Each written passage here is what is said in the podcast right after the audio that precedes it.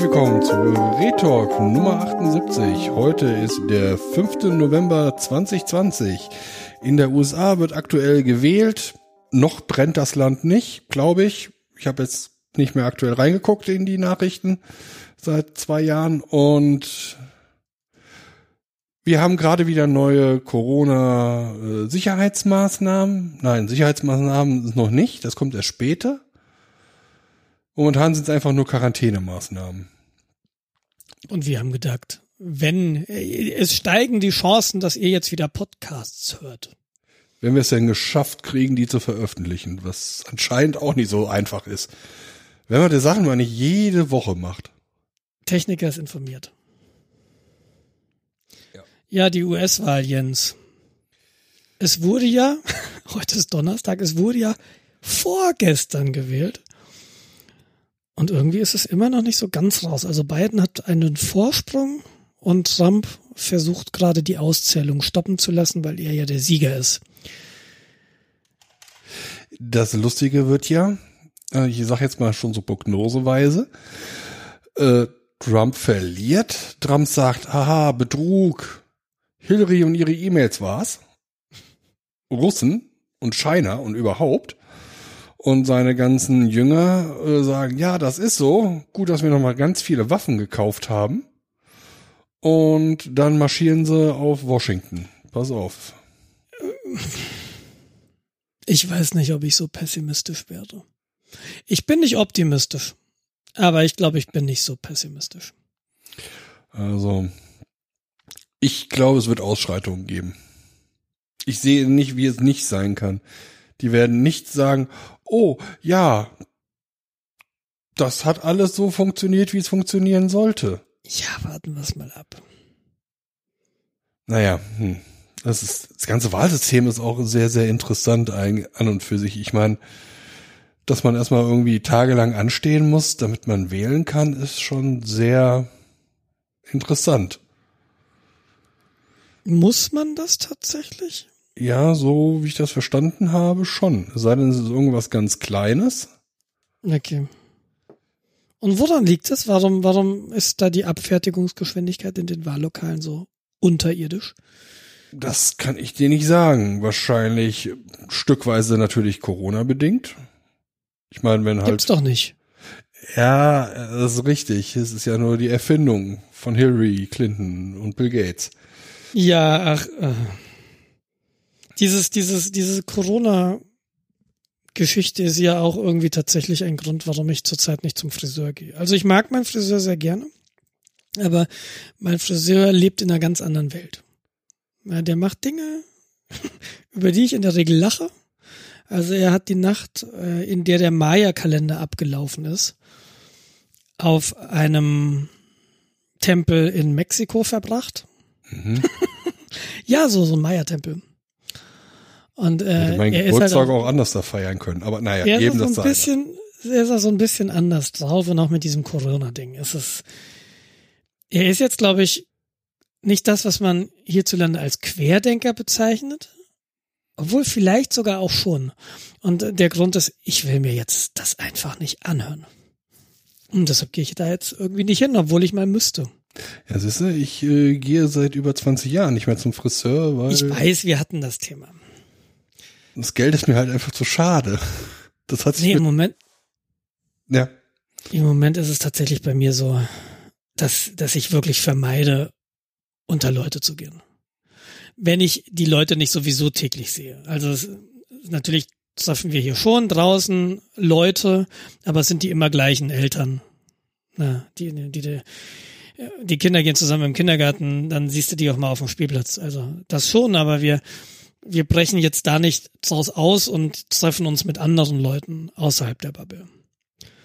Ja, gut. Und ich kann mir jetzt auch nicht vorstellen, durch die Stadt zu fahren, selbst auf dem Fahrrad. Also das natürlich davor, ich habe jetzt nicht keine große Angst, aber irgendwie mich zum Friseur reinzusetzen und da dann eine Stunde zu sitzen, da denke ich mir, das muss halt auch nicht sein. Vor allem, wenn du dir relativ sicher sein kannst, dass die betreffende Person halt die Hygienemaßnahmen und Sicherheitsmaßnahmen schon aus Protest wahrscheinlich gar nicht einhält. Beziehungsweise halbherzig umsetzt, weil als, als Shopbetreiber hast du ja von so diverse Auflagen, die du erfüllen musst. Aber genau, wenn du davon nicht überzeugt bist, dann lässt es halt vielleicht doch schleifen oder ja, keine Ahnung. Das sehe ich ja an anderen Stellen. Dann heißt es halt, alle Externen müssen äh, Gesichtsmaske tragen. Ja, so ist in Ordnung. Dann laufen Externe rum und was tragen sie nicht? Ja. Naja. Es ist halt tatsächlich so das erste Mal, als äh, hier ist jetzt, ich weiß nicht, ob es offiziell ist, aber es ist jetzt so, wenn wir Aufzug fahren, dann tragen schon relativ viele Leute einfach ähm, Gesichtsmaske. Und man fährt doch eigentlich alleine Aufzug. Also alleine jetzt so Granularität Familie. Mhm. Aber das ist schon so, dass ich da jetzt einsteige und ziehe mir automatisch meine Gesichtsmaske auf. Das war so die ersten zwei, drei Aufzugfahrten schon komisch. Aber jetzt ist es einfach, das ist halt so, das machst du dreimal und dann ist es, Nur mal. ist es auch nicht mehr komisch. Ja. Also bei uns gab es halt jetzt auch in der, in der Firma einen Aushang, dass man auf den äh, Gängen, wenn es geht, äh, Maske tragen sollte, und wenn man halt nicht den Sicherheitsabstand ohne weiteres einhalten kann. Hm, bei uns auch, ja. Dass es aber sinnvoll ist, den Sicherheitsabstand und Maske zu haben, weil ansonsten ist es halt viel, viel größerer Sicherheitsabstand. Naja, aber wir sind schon mal froh, dass es überhaupt so eine Sache gab, äh, so ein Aushang, aber das ist auch nur ein Aushang. Also, Ja. Wie sieht's Wenn- bei euch aus? Gibt's die- bei euch irgendwelche Leute, die, die äh, da, Moment, ich will noch weiter mich aufregen. Wenn die, wenn die Vorgesetzten halt selbst nicht mitziehen und äh, ohne sowas rumlaufen, was willst du da machen? Aber ist jetzt egal, wir haben jetzt erstmal bis zum Ende des Monats wieder komplett Homeoffice. Hm. aber du, ihr wart dann, du, es gab eine Zeit dann jetzt vor der, wie nennt man das? Das ist ja kein Lockdown. Ja, also ich habe irgendwie jetzt- Lockdown Light oder sowas gehört. Okay, also vor dieser Zeit jetzt, also diese Woche ging's ja los. Und vorher war, hattest du dann schon wieder Präsenz? Warst dann irgendwie fünf Tage im Büro oder wie? Äh, drei Tage im Büro, zwei Tage Homeoffice. Okay. Ja. ja, bei uns hat es hat sich überhaupt nichts geändert. Wir wurden ja nie, nie ge, äh, darauf, nein, wir wurden nie gefragt, wieder reinzukommen, wenn es nicht unbedingt sein muss. Und Mhm. deshalb, das, da hat sich jetzt für mich tatsächlich nichts verändert. Außer die Regeln, dass, okay, wenn wir jetzt ins Büro fahren, dann bitte auch auf den Fluren und in den Aufzügen Maske tragen. Ja, das ist halt bei uns nicht so. Also erstens haben wir keine Aufzüge, aber es wird halt alles sehr, sehr locker gesehen. Und ähm, ja, wie gesagt, äh, wir haben sehr viel, sehr viele alte äh, Leute in der Regierung, die halt gewohnt sind, dass Leute auf dem Flur sind und dass Leute in Büros sitzen und äh, dass man da mal reingehen kann und sieht, wie Leute arbeiten. Ich muss sagen, da habe ich jetzt, äh, es gibt Tendenzen bei uns. Ich hätte auch gedacht, dass es schwieriger wird, aber äh, da findet jetzt ein großes Umdenken statt, wenn ich das richtig einschätze zurzeit, was mich sehr erstaunt und sehr positiv stimmt in unserem Fall.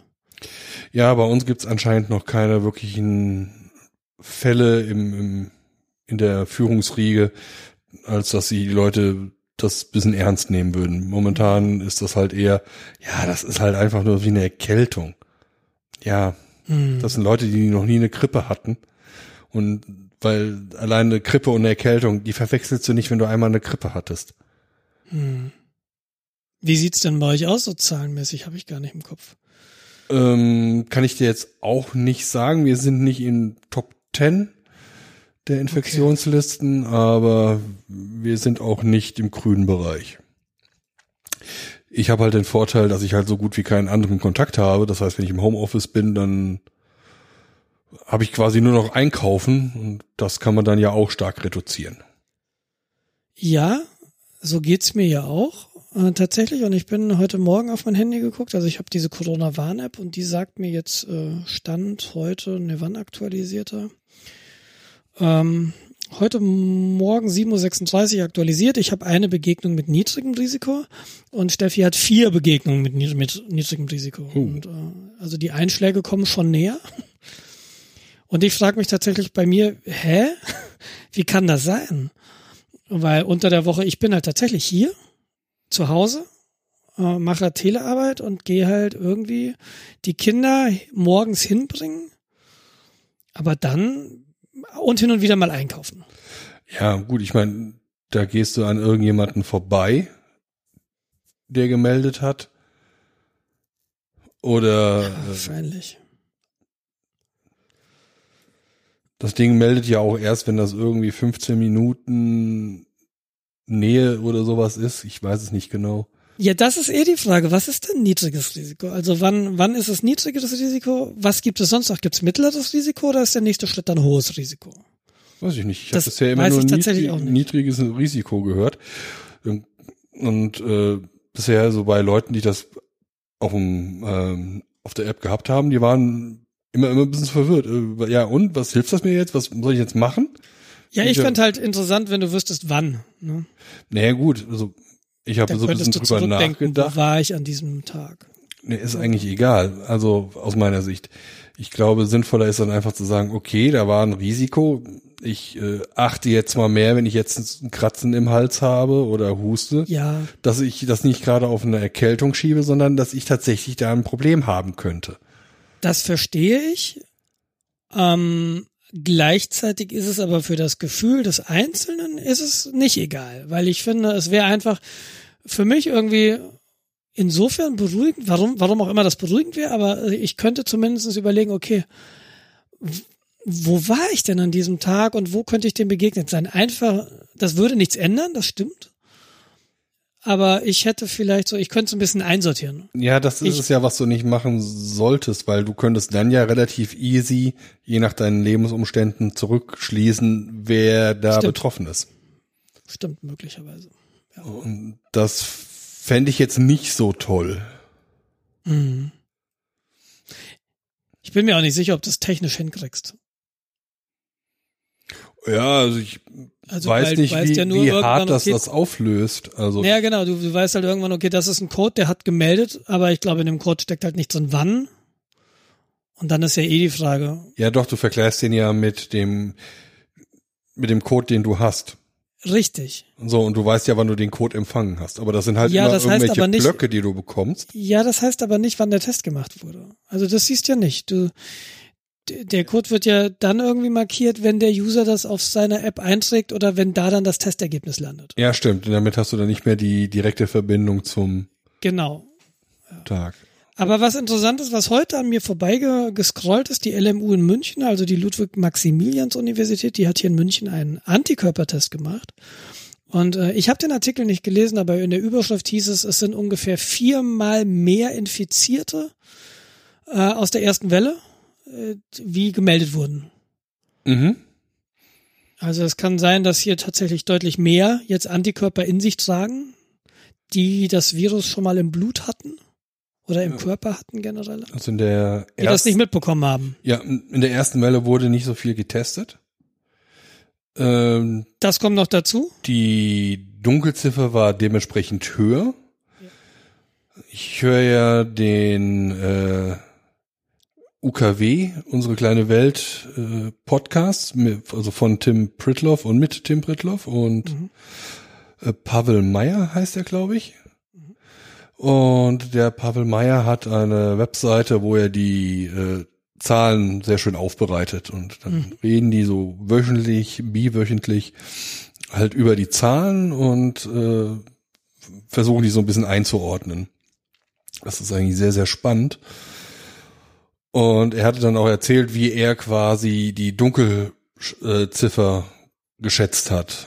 Und Wenn ich das, ich das richtig erinnere, ist das so gewesen, dass er quasi die Todeszahlen sich angeguckt hat mit der Annahme, dass die genauer erfasst wurden.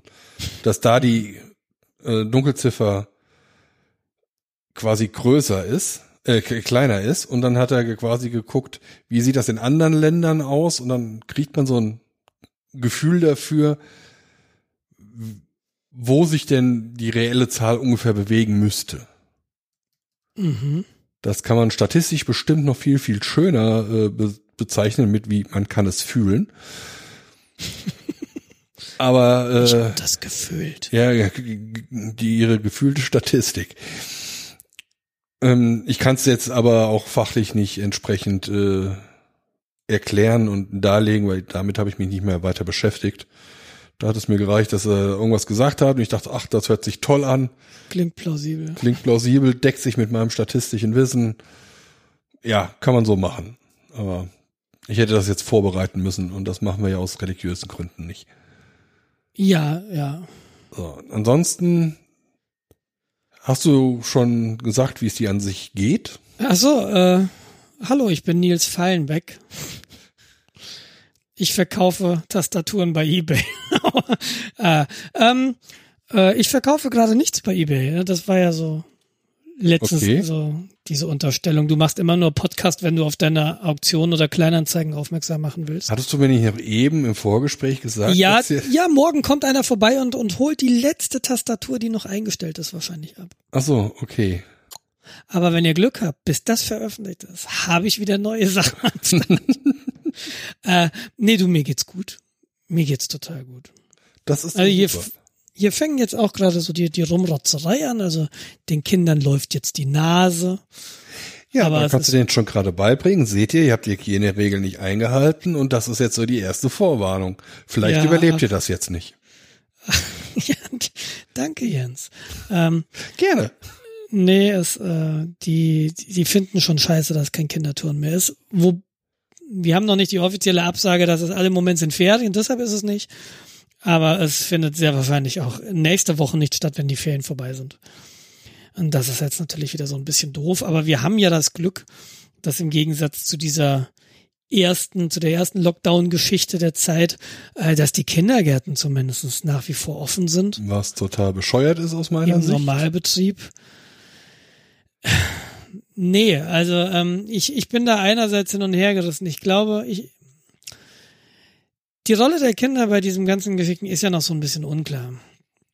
Nach wie vor. Ja, aber das werden Ähm, wir ja jetzt sehen. Das werden wir jetzt sehen, genau. Weil nee, aber wenn du, zwei Wochen wenn du jetzt die Kindergärten, wenn du jetzt die Kindergärten zumachst, äh, dann also vielen Kindern äh, habe ich jetzt äh, gehört, vielen Kinder kamen nach diesem Lockdown in die Schulen zurück und waren irgendwie verwahrlost, aufgerieben, vernachlässigt. Ne? Das ist ein riesen, riesen Dann Problem. würde dass- ich dann am besten da mal das Jugendamt einschalten. Ja. Ja, aber nee, ich glaube auch, die Eltern, die Eltern gehen halt völlig am Stock, wenn du irgendwie arbeiten musst und du hast die Kinder zu Hause sitzen. ja, was haben sich die Kinder ausgesucht? Ganz ehrlich. Ganz, ganz ehrlich. Ja, aber unter anderen Voraussetzungen. Ja, Also, ne, also es ist, es ist immer klar gewesen, ja, lass uns Kinder kriegen, aber die Betreuung ist sichergestellt. Ja, das Davon machen kannst andere, ja in ja, der Regel das- ausgehen. das äh, wird geoutsourced. Ja, aber valide genug. Also das war die Grundlage, auf der die Entscheidung getroffen wurde. Und ähm, jetzt fällt das halt tatsächlich weg. Und dann hast du möglicherweise auf der anderen Seite noch Arbeitgeber sitzen, die relativ wenig Verständnis für die Situation in Familien haben. So Leute wie Und- ich. dann nicht Ar- Arbeitgeber. ne? Du bist ja, ne? also aber wenn du jetzt eine Firma hast, die dich dann ständig irgendwie zubombt und erwartet, hey, äh, du bist für acht Stunden angestellt und ist mir doch egal, ob deine zwei Kinder zu Hause sitzen, äh, das bringt halt eine Situation, die du tatsächlich, glaube ich, nicht lange gesund überlebst. Ja, also Und ist deshalb, halt alles doof. es, es ist tatsächlich alles doof.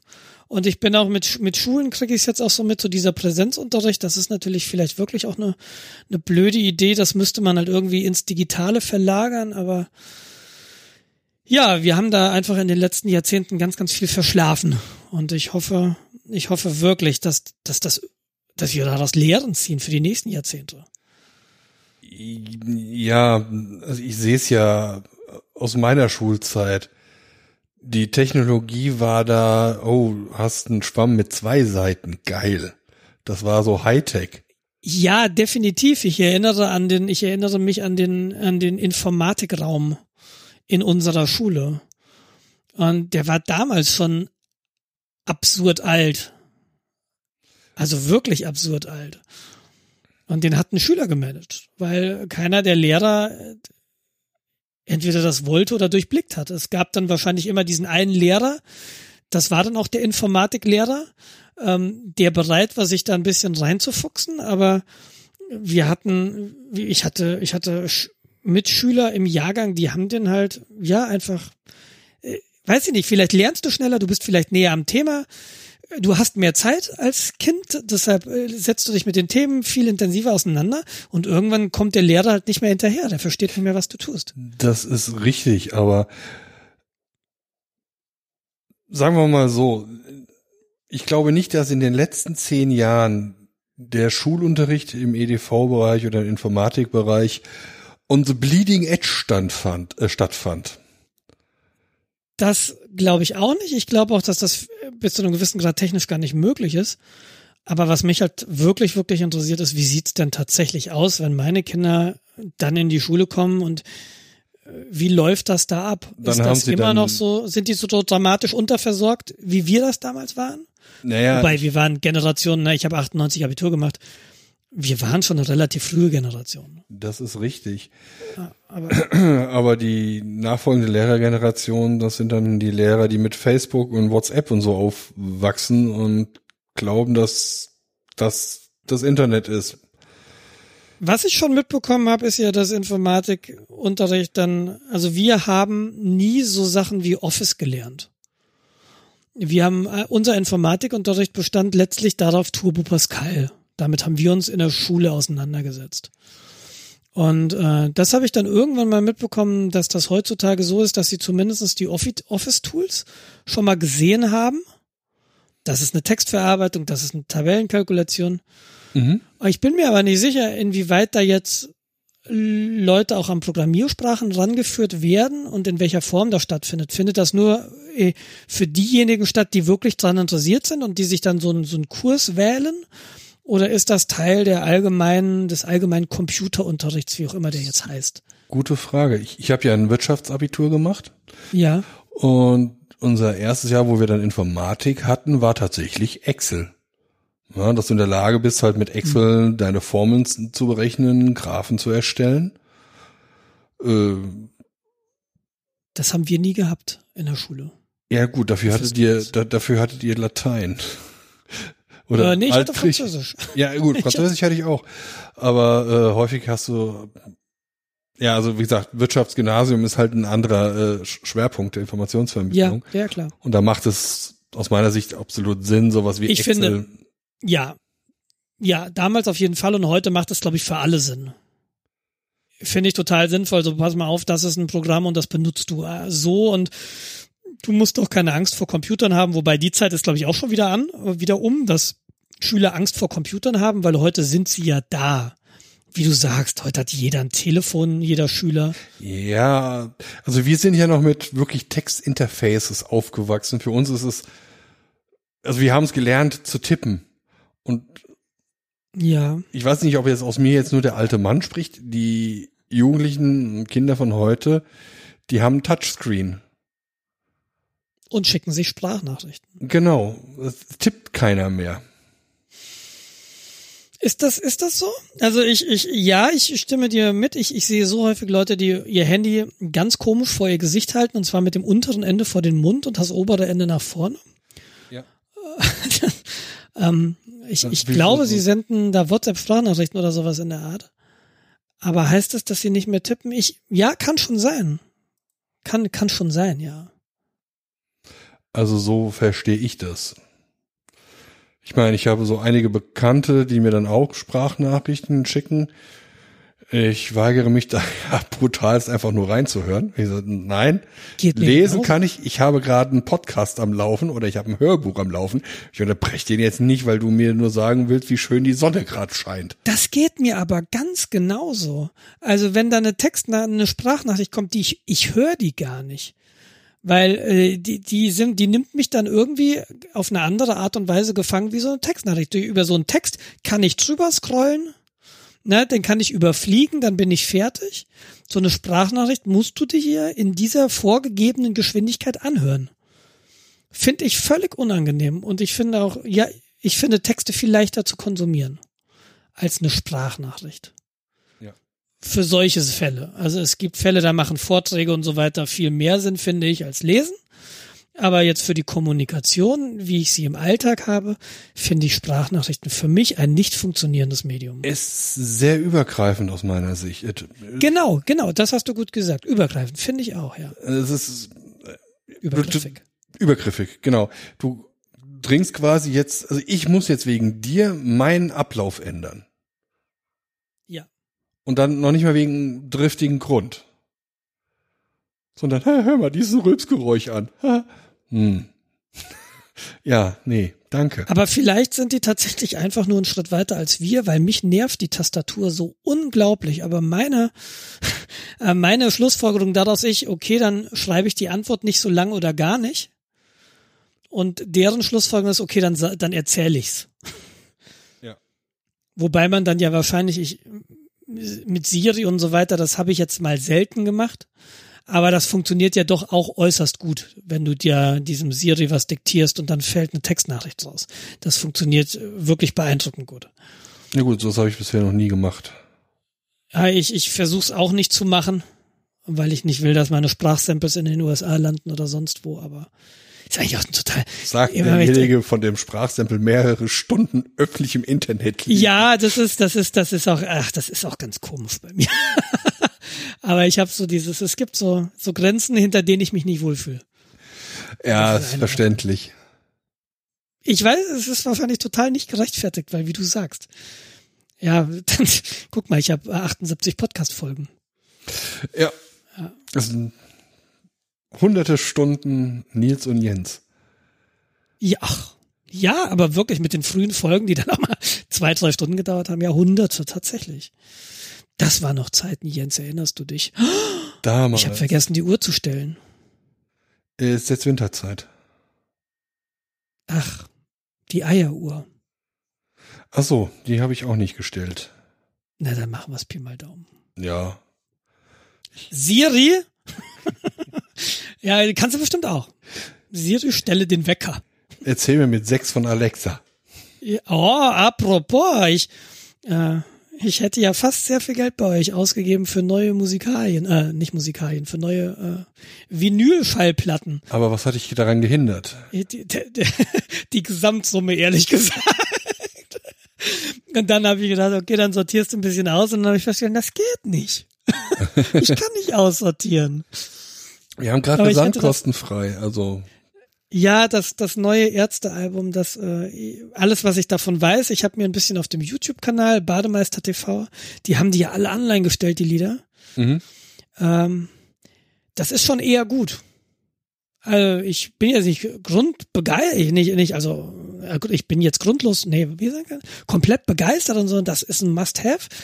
Aber ich finde die drei als Band immer noch wahnsinnig sympathisch. Ja, auf alle Fälle.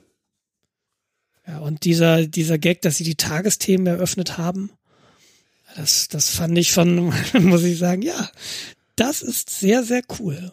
Das war schon geil.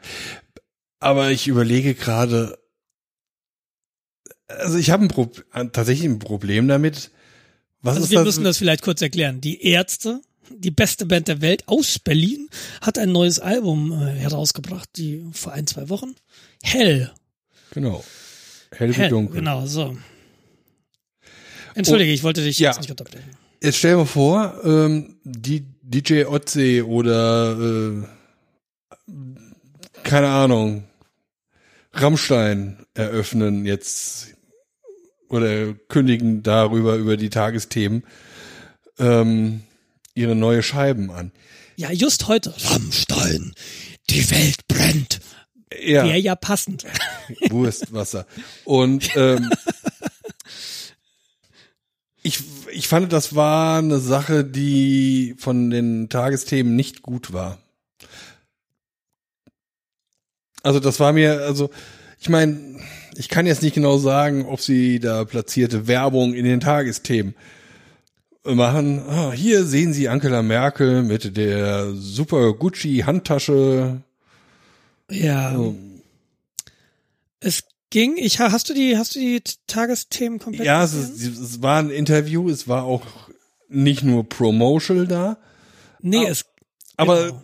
es war, ja, also ich glaube, die sind da über, ein, über eine Grenze gegangen, die sie hätten nicht machen sollen. Ich fand's lustig, nicht ich schon mal fand's, gemacht? weiß ich nicht, für mich ist das jetzt in meiner Wahrnehmung das erste und einzige Mal bisher. Ich glaube, bei den Tagesthemen, die haben, die haben so einen Stunt schon mal gebracht. äh, Die Tagesthemen jetzt, nicht die Ärzte. Und ich habe diese Kritik mitbekommen und ich kann diese Kritik nachvollziehen.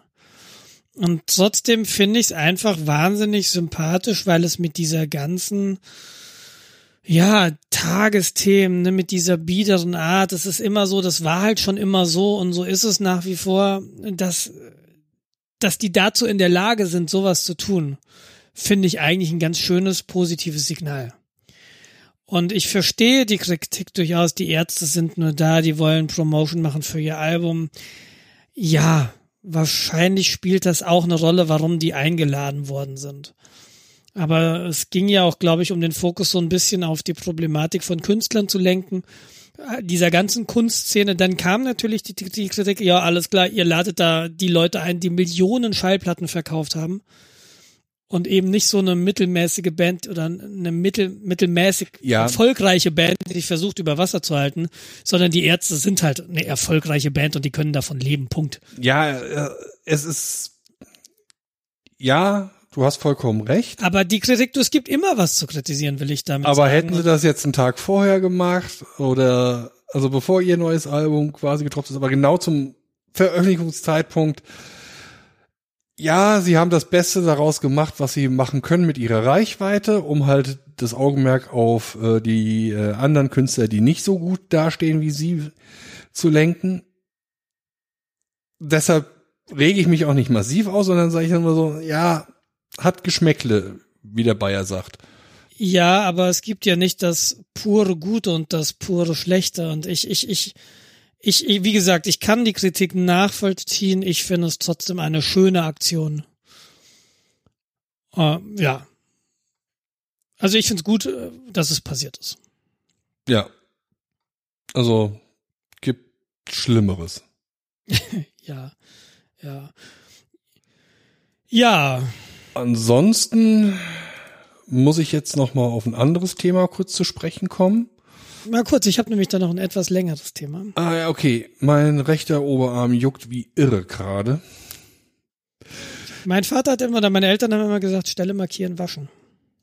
Ja, so, so eine Richtung. Ich äh, bin vorgestern geimpft worden. Grippeimpfung. Vorgestern und dann juckt das erst jetzt? Nee, es fing gestern an und jetzt ah, okay. ist es gerade sehr, sehr aufmerksamkeitsreißend. Es ist auch warm, es ist ein bisschen entzündet.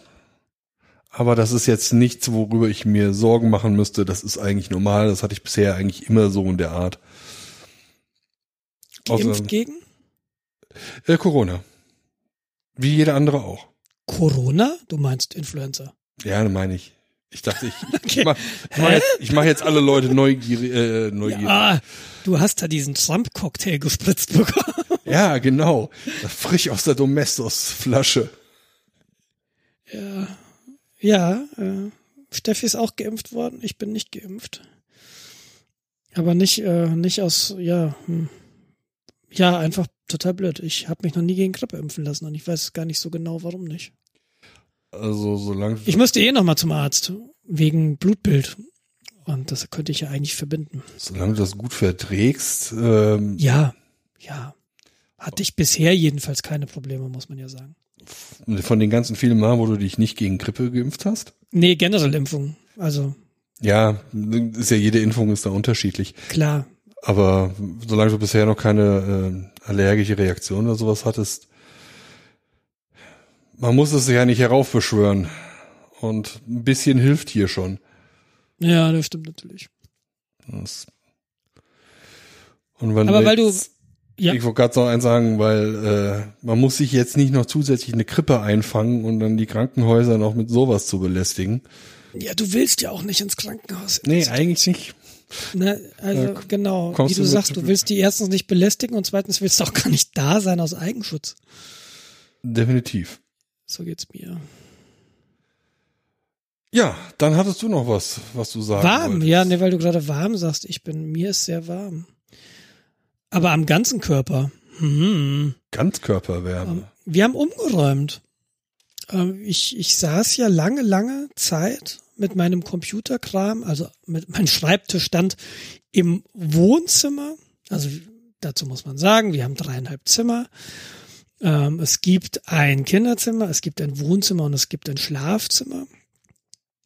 und ich war immer mit meinem IT-Equipment und meinem 19 Zoll Schrank halt im Wohnzimmer, was also ein 19 Zoll Schrank hat keinen so besonders großen Woman Acceptance Faktor.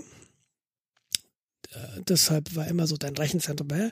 Und wir haben jetzt umgerannt. Wir sind jetzt, ich bin jetzt in das ehemalige Schlafzimmer gezogen und wir haben kein Schlafzimmer mehr. Ja.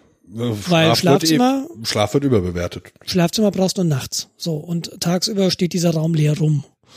Und das hat uns dazu veranlasst, einfach mal das Bett ins Wohnzimmer zu räumen, weil das kann man auch tagsüber noch benutzen als, keine Ahnung, Liegefläche, wenn du den Kindern Bücher vorliest und so. Sprengburg. Und jetzt bin ich wieder in dem Raum, in dem ich äh, vor, vor langer, längerer Zeit schon mal war und wo auch früher schon meine Sachen standen. Und der ist relativ klein. Und ich merke jetzt gerade, was für eine Abwärme aus diesem Rack und aus meinem Mac so rauskommt. es ist nämlich echt brutal warm, wenn alles zu ist. Hast du irgendwie Fenster, damit du die warme Luft da rauskriegst? Ja, ja, natürlich habe ich Fenster. Äh, Die habe ich aber jetzt wirklich zu, weil vorhin war noch Radau draußen und ich habe gedacht, naja, wenn ich jetzt eine Audioaufnahme mache, dann gedulde ich mich so lange. Aber ich muss sagen, mittlerweile rinnt mir der Schweiß. Vielleicht kippe ich das Fenster gleich mal. Ja, sinnvoll. Ich, jetzt von der anderen Seite, ich höre kaum anderes als dich.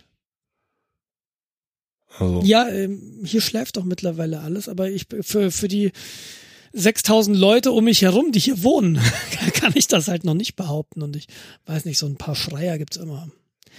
Wir sind ja in der Stadt. Na? ja gut, ich meine, ich bin ja hier eher auf dem Land. Ja, genau.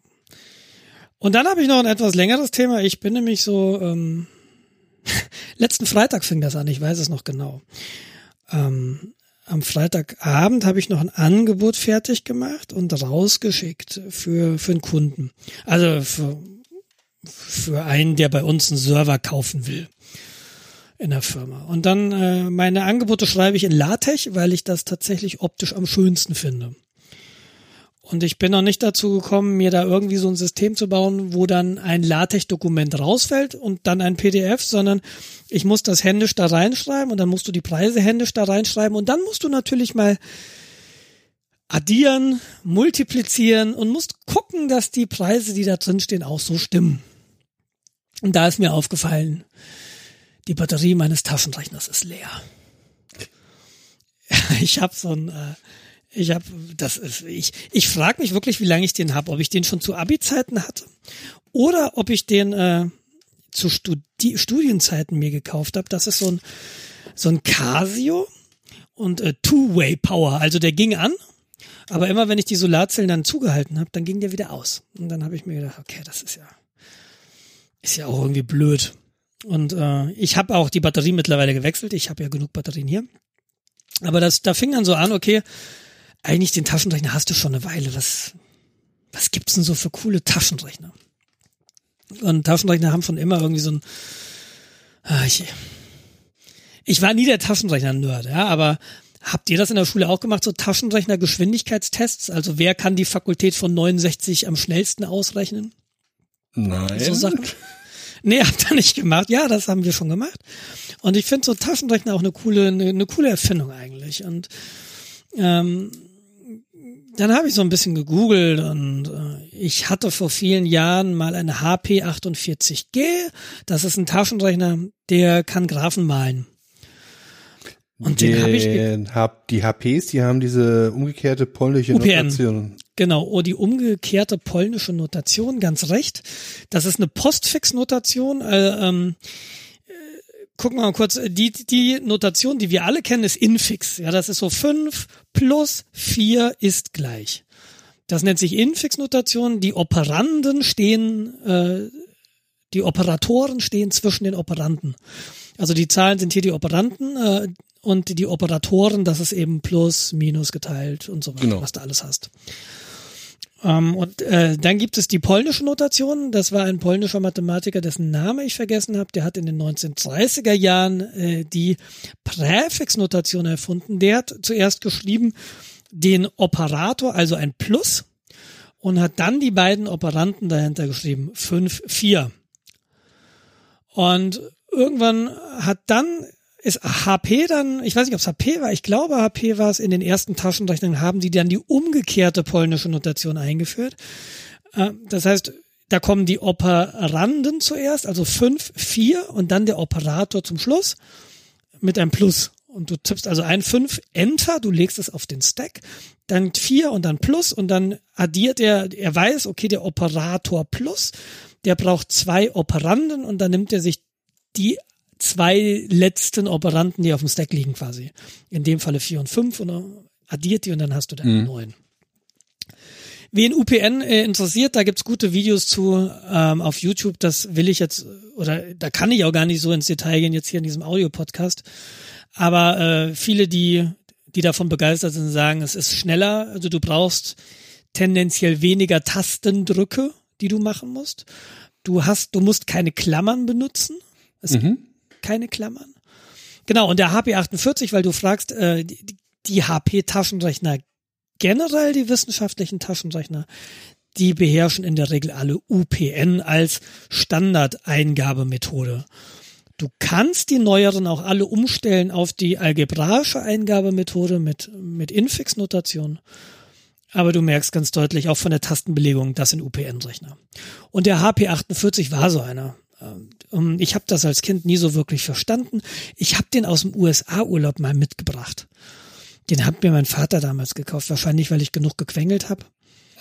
Und der war halt cool und dann Wenn hast andere deine, Kinder ihren Gameboy hatten, hatten Nils Ich hatte auch einen. Gameboy. Also Nein, äh, das Ding ist ja tatsächlich, ich, das ist bestimmt schon diese Faszination Taschenrechner gewesen. Ich fand das Ding geil, aber ich war nie in der Lage, das wirklich gut zu benutzen. Und ich glaube, ich habe vor vielen Jahren dann mal geguckt, was der gebraucht, so was ich da erlösen kann und habe ihn dann sofort verkauft. Äh, und ich habe auch, ich lass es 100 Euro gewesen sein. Das ist auch der Preis, den du heute noch zahlst, wenn du so einen Rechner kaufst. Mhm. Ähm, den habe ich jedenfalls verkauft. Aber man muss sagen, auf den läuft äh, Doom. Auf dem HP48 weiß ich gar nicht genau. Glaube schon.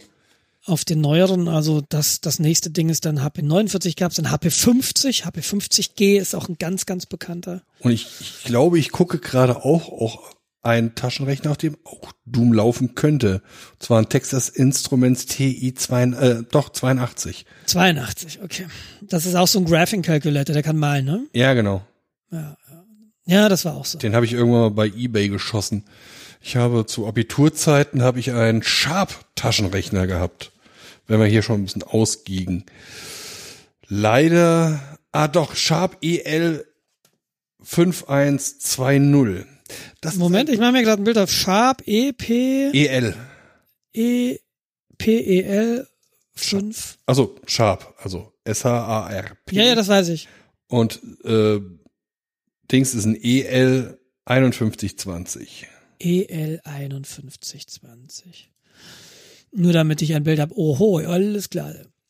Und er hat sogar einen eigenen Wikipedia-Eintrag. Das ist ja immer das Coole. Dann weißt du, der ist nicht so schlecht. Der Okay, ist das englische Wikipedia, äh, in Deutschen wahrscheinlich keine Relevanz. ja wahrscheinlich.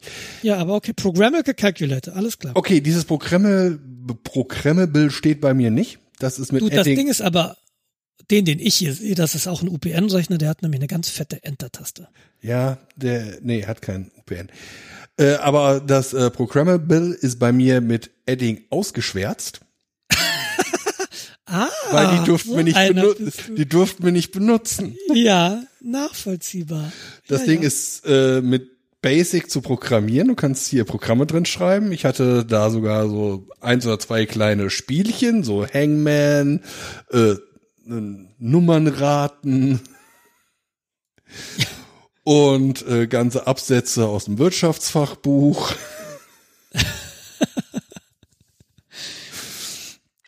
Ja, und äh, der kann vor allem auch Gleichungssysteme lösen und sowas. Ähm, ja, sagen wir mal so, ohne den wäre mein Abitur vielleicht noch schlechter gewesen. Ja, sehr, sehr cool. Also das äh, Ding, von dem bin ich halt tierisch begeistert gewesen damals. Und Jetzt ist die Batterie leer. äh, naja, also sie ist ziemlich leer gewesen. Äh, das Display hatte nicht mehr so alle Segmente angezeigt. Ja. Ich habe das dann vor, vorgestern so ähm, raus, die rausgenommen. Sie sind nicht ausgelaufen, das Batteriefach ist noch in Ordnung. Das äh, hat eine so eine Knopfzelle. Ich muss mal gucken, ob ich noch irgendwann mal eine habe und den wieder zu reaktivieren. Der ist schon echt hübsch.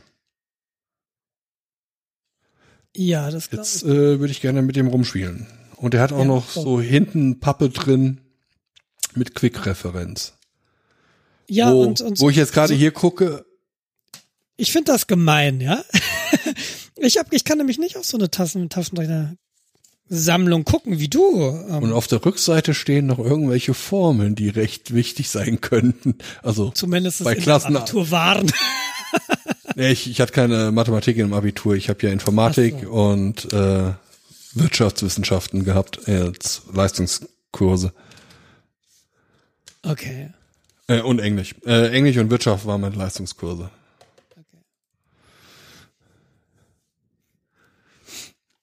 Ja, ähm, ich habe hier, ich, du hast ja ganz hochgezüchtete, der, der T82, das ist ja auch ein relativ bekannter Taschenrechner. Das ist ja eine ganz bekannte Taschenrechnerfamilie tatsächlich von Texas Instruments. Ja, ich hatte dann irgendwann mal, so wie du jetzt die Phase, so, oh, Taschenrechner, das sind ja schon geile Ja. Dinge. Und dann hatte ich den tatsächlich bei Ebay geschossen. Ich frage mich nie, was ich bezahlt habe. Dafür, dass ich ihn, glaube ich, danach nie eingesetzt habe. Ja. Nee, ich ich war immer so eine, ein Level drunter tatsächlich unterwegs. In der, in der Schule hatte ich auch einen TI, TI 36X Solar. Hm, Der hatte blaue Tasten, das weiß ich noch. Den weiß ich aber nicht mehr, wo er ist. Den, den finde ich nicht mehr. Und hier in meiner Schublade ist halt tatsächlich mein äh, Casio, von dem ich nicht weiß, ob ich ihn im Studium gekauft habe. Ich glaube im Studium. Das FX991 MS, also es gibt auch jetzt die FX991 Serie immer noch von Casio, aber die sind irgendwie doch deutlich leistungsfähiger. Der ist schon zweizeilig meiner, aber der kann oben jetzt nicht so eine, noch ein Wurzelzeichen kann er auch, aber die neuen können irgendwie Brüche oben darstellen als Bruch und das kann meiner noch nicht. Oh, das konnte äh, der Sharp von mir auch. Der konnte Bruch rechnen. Das fand ich sehr, sehr geil. Ja, das, das kann der, glaube ich, auch, aber er kann es nicht darstellen, so als Bruch. Sondern du hast dann diese, so eine andere Darstellung. Und dann liegt hier noch ein Casio rum, der ist deutlich älter. Da steht auch Steffi Schuller drin. Also, ne, Steffis Name. Ähm, das ist auch ein Casio FX85VH. Keine Ahnung, den, der, der braucht relativ lang bei der Fakultät von 69. Das habe ich aber schon getestet. Ja, ich, ich habe hier jetzt einen, den also auch noch ein Casio FX 115 MS. Äh, Casio FX115 MS. Yep. Und das ist aber ein, zumindest gibt's bei Amazon ein Modell. Okay, das heißt ja nichts. Ah, doch, hier, ich glaube, ich habe ihn hier. Also das ist kein High-End-Rechner. Ähm, ich suche jetzt schon die ganze Nee, Zeit. aber der ist ziemlich baugl, also ungefähr so sieht mein FX991 MS auch aus. Nur meinst du, ich finde das den Fakultätsopa? Ah, da ist er. Ja, der ist 69 sagst du. Shift und dann, oben X hoch minus eins, gell? genau. Und da muss ich hier irgendwo auf gleich drücken. Okay. Quasi instantan. Ja. Ein bisschen so. Drittelsekunde. 1,71 hast du nicht gesehen, mal 10 hoch 98. Genau. Das ist im Übrigen 70 Fakultät, wird er sagen. Wahrscheinlich out of range oder Error, so ein Scheiß. Deshalb, äh, genau. Math Error, sagt meiner. Ja, sagt meiner auch. Genau denselben. Auch Error bei dir groß geschrieben. Äh, ja, irgendein Wort war groß geschrieben. 69 Fakultät gleich. Ich, äh, oh, nee, 70 Fakultät wollte ich ja rechnen. Nee, nicht 7 Fakultät, 70 Fakultät. Ma Error groß geschrieben. Na ist ja ganz wichtig, ist ein Error. Ja, okay, das hören Sie auch nächste Woche wieder zu, wie wir den Taschenrechner Und live on drückt air benutzen. Nein, und wie gesagt, dann hatte ich halt eine HP 48, den habe ich verkauft, aber irgendwie diese Graphen-Calculators, also die so Formelzeichen, ähm, äh, Formeln zeichnen können, das ist tatsächlich nicht mein Anwendungsfall und es wäre jetzt gelogen, wenn ich sagen würde, für die anderen Taschenrechner hätte ich einen Anwendungsfall.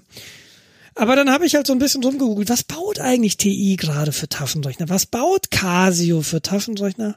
Es gibt übrigens jetzt auch einen Hersteller, ich glaube es ist Casio, die haben Taschenrechnermodelle, die du mit Python programmieren kannst. Oh, cool. Auf jeden Fall. Ähm, genau. Und ähm, dann habe ich halt geguckt, was HP für Taschenrechner, was HP für Taschenrechner baut, weil irgendwie bin ich doch irgendwie, ich verbinde das noch mit HP, so coole Taschenrechner. Und äh, dann ist mir aufgefallen, HP baut tatsächlich ganz aktuell einen Rechner, der sehr alt aussieht. Also der ist angelehnt an einen, ein altes Modell von HP. Äh, die, die moderne Version heißt HP 35S. Der ist 2007 schon erschienen, den vertreibt HP immer noch. Das ist aber gar nicht so außergewöhnlich. Also wenn du dir anguckst, HP hat die ganzen früheren Modelle immer 10, 15 Jahre lang verkauft. Ja, die Innovationshöhe ist da jetzt auch nicht riesig, glaube ich. Ja, ja, kommen wir nachher noch zu. Ähm, jedenfalls der HP 35 ist ein Museumsmodell zu Ehren des 35. Jubiläums des HP 35. Und der HP 35, das gilt als der erste äh, wissenschaftliche Taschenrechner da draußen. Der wurde wann, ich muss gerade schauen, 1972 kam der raus. Ja, ne, 2007, 72, genau, passt. Ähm, genau, und dann habe ich mir, die, ich bin da lange rumgeschlichen und habe gedacht, boah, der sieht aber toll aus. Boah, der sieht ja schön alt aus. Wohl wissend, dass ich damit UPN zu tun haben werde, sollte ich den kaufen. Ich habe nicht darüber nachgedacht, warum ich ihn mir kaufen sollte, weil ne, ich will ja eigentlich nur ein paar Zahlen addieren. Ähm, und habe dann bei Amazon geguckt, da kostet er 65 Euro. Also ist jetzt nicht, ist jetzt nicht billig, weil das Interessante ist, wenn du nach den, wenn du bei Amazon nach Taschenrechnern suchst, so diese Top-Modelle von Casio kosten halt 23 Euro. Also nicht diese, nicht die zeichnen können, sondern diese normalen Taschenrechner, mhm. mit denen du einfach rechnen kannst, kosten 23, 25 Euro, 27 Euro vielleicht. Und das ist ja, ich war überrascht, das ist eigentlich gar nicht so viel. Also ich gucke hier gerade tatsächlich bei Amazon rein, da ist ein Casio FX 7400 G2 Türkis, 61 Euro 32. Moment, Casio FX 61, was hast du gesagt? Äh, 7400. 7400. Äh, ja, sieben, ja, das ist ja wieder einer, der wieder zeichnen kann. Das ist ja ein also, Grafikrechner. Ja, gut. Ne, also ich meine tatsächlich, wenn du jetzt einfach mal bei Amazon ganz stumpf nach Taschenrechner suchst, dann landest du bei diesen Ticket also Casio-Dingern als Best-Selling oder so. Und da ne 25 Euro für ein FX991 DEX. Und ich bin auch, ich bin auch jemand, und das weißt du ja, es muss mir gefallen, es muss gut aussehen. Es muss ästhetisch sein. Genau, es muss ästhetisch sein. Was auch immer das heißt. Das heißt für dich natürlich was anderes als für mich. Aber mir muss das gefallen. Und dieser HP35 bin ich dann irgendwie lang rum, HP35, alles klar, habe ein paar YouTube-Videos geguckt, fühlte sich ganz gut an und dann bist du irgendwann drauf gekommen, also eigentlich, da gibt es einen Taschenrechner, den HP42S, der wird von ganz vielen Leuten gesagt, das ist der beste Taschenrechner, der jemals gebaut wurde. HP42S fängst dann an, Secondhand zu suchen, dann ziehst dir die Schuhe aus. Die gehen nämlich für Preise 150, 200 Euro werden dafür aufgerufen. Ähm, und der ist aus 1988. Ist ein sehr, sehr schöner Taschenrechner. Und dann guckst du da ein paar Videos und ähm, informierst dich und dann fällt dir auf, es gibt ein Open Source Projekt namens Free42. Free42 ist ein Emulator genau dieses Taschenrechners. Free42 gibt es für Windows, Linux, macOS, gibt es für Android-Telefone eine kostenlose App, für iOS-Geräte. Und ähm, dieses Ding gibt's in äh, gibt's mit, mit was vierfacher Genauigkeit. Also der kann dann auch die Fakultät von 2123 ausrechnen. Ah ja, das ist praktisch. Ja, äh, kann der originale HP42 aber nicht. Also der kann, ich, der kann glaube ich bis 102 oder 101 oder so gehen. Das weiß ich nicht genau, wo da die Grenze ist, aber bisschen mehr als 69 kann er glaube ich. Aber er ist halt von 88. Ist ein wahnsinnig schöner Rechner. Ich finde den optisch schön. Und dann gibt's eben diese Software und die Software habe ich mir runtergeladen und jetzt diesen, diesen macOS Taschenrechner, den brauche ich nur noch, wenn ich irgendwie konvertieren will von Schweizer Franken zu Euro. Warum eigentlich Schweizer Franken? Naja, kommen wir gleich noch zu. Ähm, oder wenn du irgendwelche Einheiten konvertieren willst, weil dieser, dieser äh, macOS Taschenrechner, der holt sich halt die aktuellen Umrechnungskurse für Währung und so weiter aus dem Netz. Das ist schon super praktisch. Aber so zum Rechnen nutze ich jetzt den, den Free 42 Emulator. Ist wunder, wunderschön. Und dann fällt dir irgendwann aus, es gibt eine Schweizer Firma, die baut einen Hardware-Taschenrechner und nutzt dafür die Free 42 Open Source Software. Also der befeuert das Ding. Die Firma heißt äh, Swiss Micros. Swiss Micros und das, das Taschenrechnermodell heißt DM42 und der DM42 ist, wer hätte es gedacht, eine Hommage an den HP 42S. Ähm, und dann, also das ist ein Gerät, das kam, glaube ich, vor zwei Jahren auf den Markt. Es hat eine ARM-CPU mit äh, 80 Megahertz. Es hat mehrere Megabyte Speicher. Das ist ja cool. total absurd für einen Taschenrechner. Hat Micro-USB, ähm, was ganz cool ist. Du kannst den an den Rechner anschließen, kannst deine Programme draufladen und, und, und, und, und. Vollmetallgehäuse und du guckst dann auf Video, du guckst Videos und es sind einfach jeder, der diesen Rechner mal benutzt hat, ist einfach total begeistert. Und das Ding kostet 199 Schweizer Franken. Und das ist natürlich. Wie, bitte, wie viel? 199. Das sind umgerechnet 180 Euro zurzeit. Es kommen noch 14 Schweizer Franken Versand drauf und dann bist du bei ungefähr 199 ähm, Euro, die du da zahlen musst. Und dann kommt noch wenn du den wirklich aus Deutschland äh, kaufst, kommen da noch Steuern drauf, also Einfuhrsteuer und äh, Umsatzsteuer. Ja, es kommt die äh, 19% Einfuhrsteuer dazu. Naja, 16 sind das doch jetzt auch, oder? Nein, das ist Mehrwertsteuer, nicht Einfuhrsteuer. Einfach, die, die ist bei 19 Die ist, okay. so meines Wissens nach, also man kann sich natürlich überraschen lassen. Ja, ich werde berichten. Ach, du hast jetzt tatsächlich äh, ich hab, geordert. Ich habe heute Morgen der Firma eine Mail geschrieben. Es ist, ich, ich, es macht überhaupt keinen Sinn. Ja, ich will einfach Zahlen addieren. Und ähm, aber der Rechner sieht so gut aus und das Display ist so gut und der ist so schnell und das ist halt so eine Anschaffung für die Ewigkeit, glaube ich. Also ich glaube, wenn meine Kinder Abitur machen, so sie Abitur machen, dann sitze ich daneben und komm mal hier, nimm mal den Taschenrechner. Die werden dann scheitern, weil sie nicht UPN können. Ähm, du kannst den auch, auch umstellen natürlich, aber das ist natürlich HP42. Die Tastatur ist genau die Tastatur des HP42 von der Belegung. Es ist eine Tastenreihe mehr, die so ein paar Softkeys belegt. Und der hat auch einen größeren Bildschirm, also du siehst nicht nur zwei Zeilen wie beim HP42S, sondern hier kannst du, glaube ich, bis neun Zeilen, du kannst die Schriftgröße ändern. Es ist halt ein modernes Display. Mhm. Das ist eben moderne Technologie. Und ich habe jetzt geguckt, es kommen ständig neue Firmwares raus für das Ding und die meiste Changes, ja, updated äh, Free 42 Version und so weiter. Also da, da findet halt eine Entwicklung statt, ne? Und da kannst du, da findet wahnsinnig viel statt. Du kannst Programme runterladen dafür, irgendwelche Engineering-Probleme, die du eventuell rechnen musst beruflich, die ich jetzt nicht berechnen muss. Wer weiß. Aber das ist jetzt so ein Nerd-Ding. Und ich muss auch tatsächlich gestehen, ich habe noch eine, eine Menge halter HP-Taschenrechner auf meinen Ebay-Watchlisten gerade. Also es könnte sein, dass ich da gerade wieder in meiner manischen Phase bin, was Taschenrechner angeht.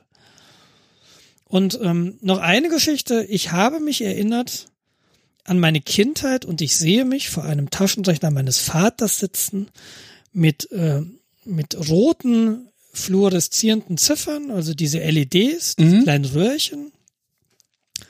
Und ich kann mich erinnern, dass dieser Taschenrechner auf der rechten Seite eine, einen Einschub hatte für Magnetkarten und mein Vater hatte einige Magnetkarten. Und ich habe das als Kind natürlich nicht verstanden. Und es ist aber ein programmierbarer Taschenrechner gewesen. Aus meiner Erinnerung habe ich dann nachgeschaut, das müsste ein TI 59 gewesen sein. Und dann rief ich meinen Vater an, du Papa, du hattest doch da diesen alten Taschenrechner. Und er meinte auch den Texas Instruments. Also mit TI lag ich schon mal richtig. Ja, den müsste ich noch irgendwo haben. Wenn ich den finde, schicke ich ihn dir. Und es könnte sein, also ich hoffe mal ganz stark, dass mein Vater ihn wirklich findet und dass er mir den dann zuschickt. Und dann, äh, das ist natürlich auch so ein, so ein wie so ein alter HP-Taschenrechner, ne? Das ist, ich weiß, Allein diese roten Ziffern, das ist so, boah, geil. So, sowas in der Richtung hatte meine Mutter auch. Ja, und ich habe so ein Glück, dass mein Vater den noch hat. Mein Vater hat viel weggeworfen. Mein Vater hat alle meine alten Computer weggeworfen. Die, die meine Mutter nicht weggeworfen hat, hat mein Vater weggeworfen. Aber seinen Taschenrechner, den hat er noch. Hat er gesagt. Glaubt er. Ich drücke mir die Daumen. Und äh, nicht, dass ich heute mehr mit diesen Magnetfährten anfangen könnte, aber ich weiß, wie ich als Kind fasziniert war, wie du die da reingeschoben hast und dann hat er sie so einmal durchgezogen. Völlig abgefahren. Für mich war das Weltraumtechnologie. Ähm, ja, und da bin ich gerade, ich habe so ein, ich, ich, gucke gerade sehr viele Videos über Taschenrechner auf YouTube. Ah, schön, dass man sich da so richtig schön ausgeeken kann. Ja, aber es ist dann immer so, ich merke, ich, ich, ich geeke mich, also ich, das interessiert mich jetzt, aber da draußen laufen Leute rum. die leben das, ja. Die sind ein Taschenrechner. Ja. Das ist völlig abgefahren, was es da für Freaks gibt und für Nerds. Ich glaube, ich glaube, die sind dann auch in der Lage, die äh, Schaltpläne und äh, Wiring-Diagramme herunterzubeten. Ja, tatsächlich habe ich gestern Ah, Abend in der Version so und so, da haben sie die Leiterplatinen hinten, sind sie links rumgegangen anstelle rechts rum. Das war aber ein Fehler.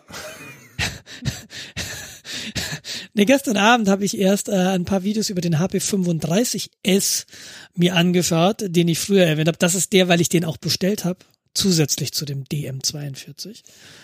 Ja, bei Amazon kostet er 65, nee, ich habe den irgendwo für 50 gefunden im Internet. Und dann habe ich mir gedacht, ach komm, die investierst du mal. Und dann habe ich mir, und der, das war so einer, ein Funkamateur. Ich glaube, der YouTube-Kanal heißt Funkwelle. Und der hat vor drei oder vier Jahren, hat er diesen Taschenrechner vorgestellt in vier Videos Vier Und- Videos. und hat dann auch mal so so ein Beispiel so Grundlagen von UPN hat da ein Video drüber gemacht und dann hat er eine eine Aufgabe gerechnet aus eine aus der Amateurfunkprüfung. Und da habe ich auch so gedacht, okay, alles klar, so Respekt, ne? Und dann musst du das und dies und jenes und dann musst du das addieren und dann musst halt alles wissen als Funkamateur, um diese Prüfung zu bestehen. Und äh, da schloss sich so ein bisschen der Kreis, weil Anfang des Jahres hatte ich kurz das Gefühl, nee, als Corona losging, hatte ich kurz das Gefühl, ich muss mir irgendein Projekt suchen. Und Anfang des Jahres habe ich dann mich so ein bisschen infizieren lassen von dieser Panikmache und habe gedacht, okay, ich brauche Funkgeräte. Und dann habe ich mich so ein bisschen umgeguckt. Ich habe früher mal CB gefunkt. Ähm, die Funkgeräte sind auch noch irgendwo, die sind wahrscheinlich auch bei meinem Vater irgendwo. Ähm, aber dann habe ich so gedacht, ach, für die Kinder auch ganz cool, so Handfunkgeräte. Und dann gehst du irgendwie den nächsten Schritt so, oh, ey, so, so als Corona-Projekt mal eine Amateurfunklizenz machen, wäre ja eigentlich auch mal ganz cool.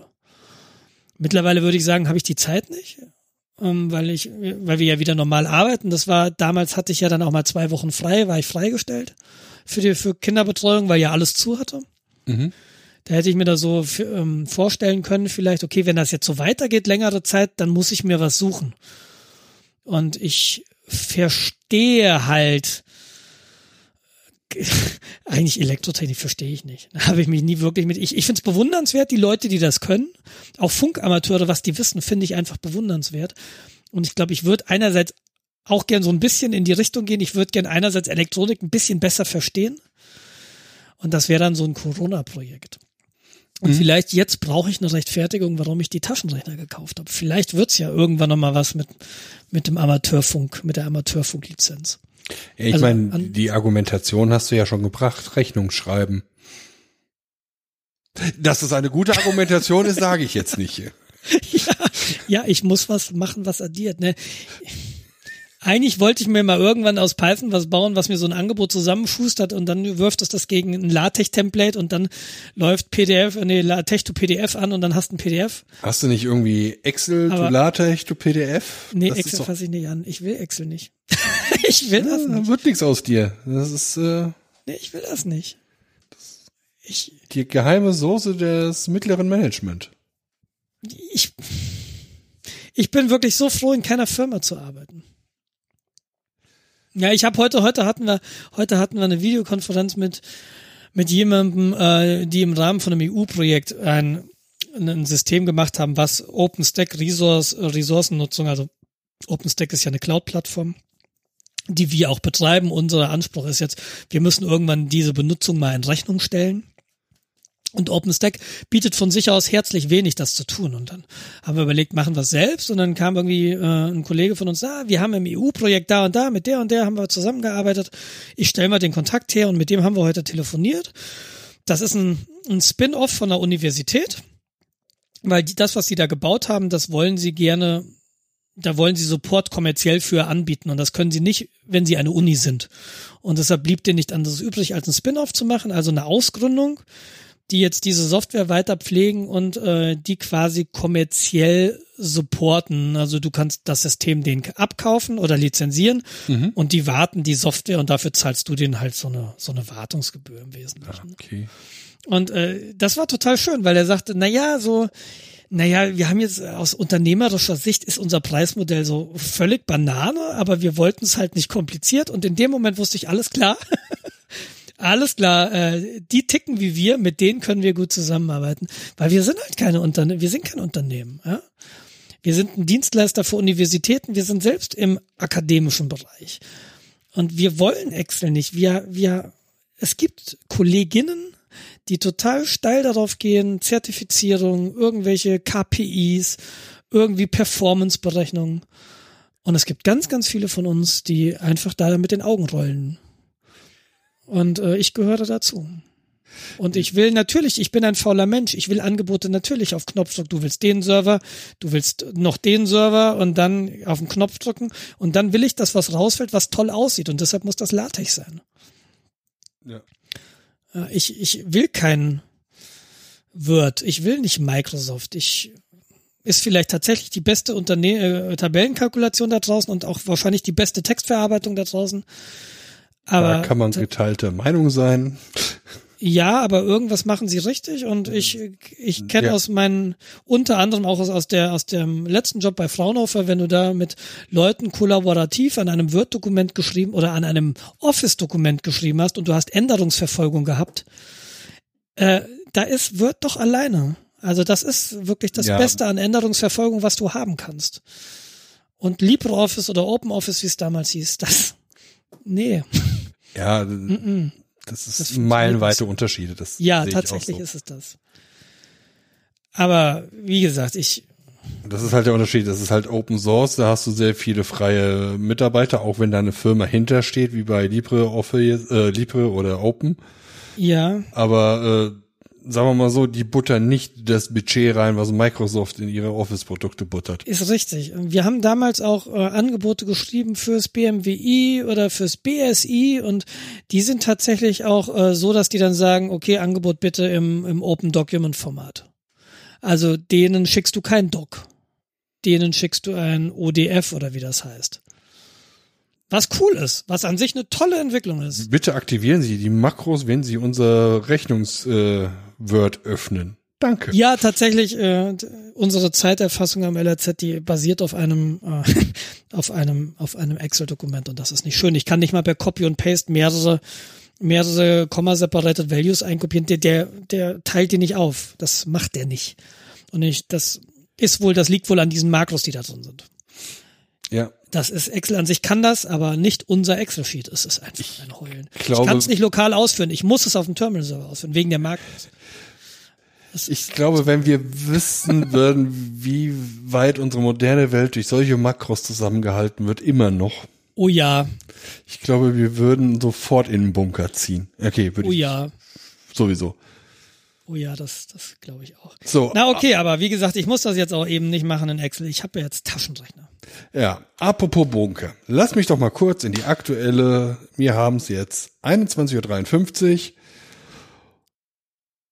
Trump scheitert so mit Klage in Michigan. Okay, er konnte sich Das nicht zum Sieger klagen. Ja, das ist immer noch, das ist irgendwie noch nicht aktuell. Die, Nee, Google sagt, äh, ich, meine Übersicht mittlerweile ist tatsächlich Google. Ich suche nach US Elections 2020 und ich habe da sofort so einen Abriss und es hat sich noch nichts geändert.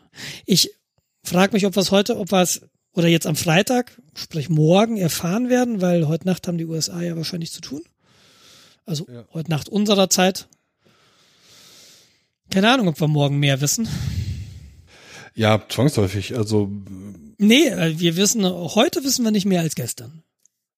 Heute ist mir nicht mehr als gestern. Also- ja, stimmt. Gestern war schon 2, ne, 264 war es, glaube ich, noch nicht, aber es war 253 oder so. Zu 214 Wahlmänner. Und ich glaube, heute hat sich nicht viel geändert. Heute war nur äh, Nevada oder was? Das dann, wo dann doch. Frag mich nicht, ich versuche da möglichst wenig Ressourcen äh, zu investieren. Ist halt immer nur reinzugucken, na, Muss ich jetzt im Bunker oder nicht? Aber, aber mich nervt das, dass das nicht schneller geht. Mich nervt das wirklich. Ja, du musst sehen, das ist A, ein großes Land und mit dem Pferd dauert es halt Ewigkeiten, bis du dann nach Washington geritten bist. Aus der Zeit stammt ja noch das Wahlsystem. Ja, richtig. Berittene Boten. Und die müssen halt am Wahltag auch alle da sein. Ja, es ist, ja. Aber das ist Tradition und Tradition ändert man nicht, weil man hat es ja schon immer so gemacht. Tja, ich, ich, äh, vielleicht muss man es auch nicht ändern. Aber wir sind schon weit über eine Stunde und ich würde sagen, wir machen an dieser Stelle jetzt Feierabend. Okay, das nächste Mal erzähle ich dann von meinen Abenteuern in UPN. In Upenien. Okay.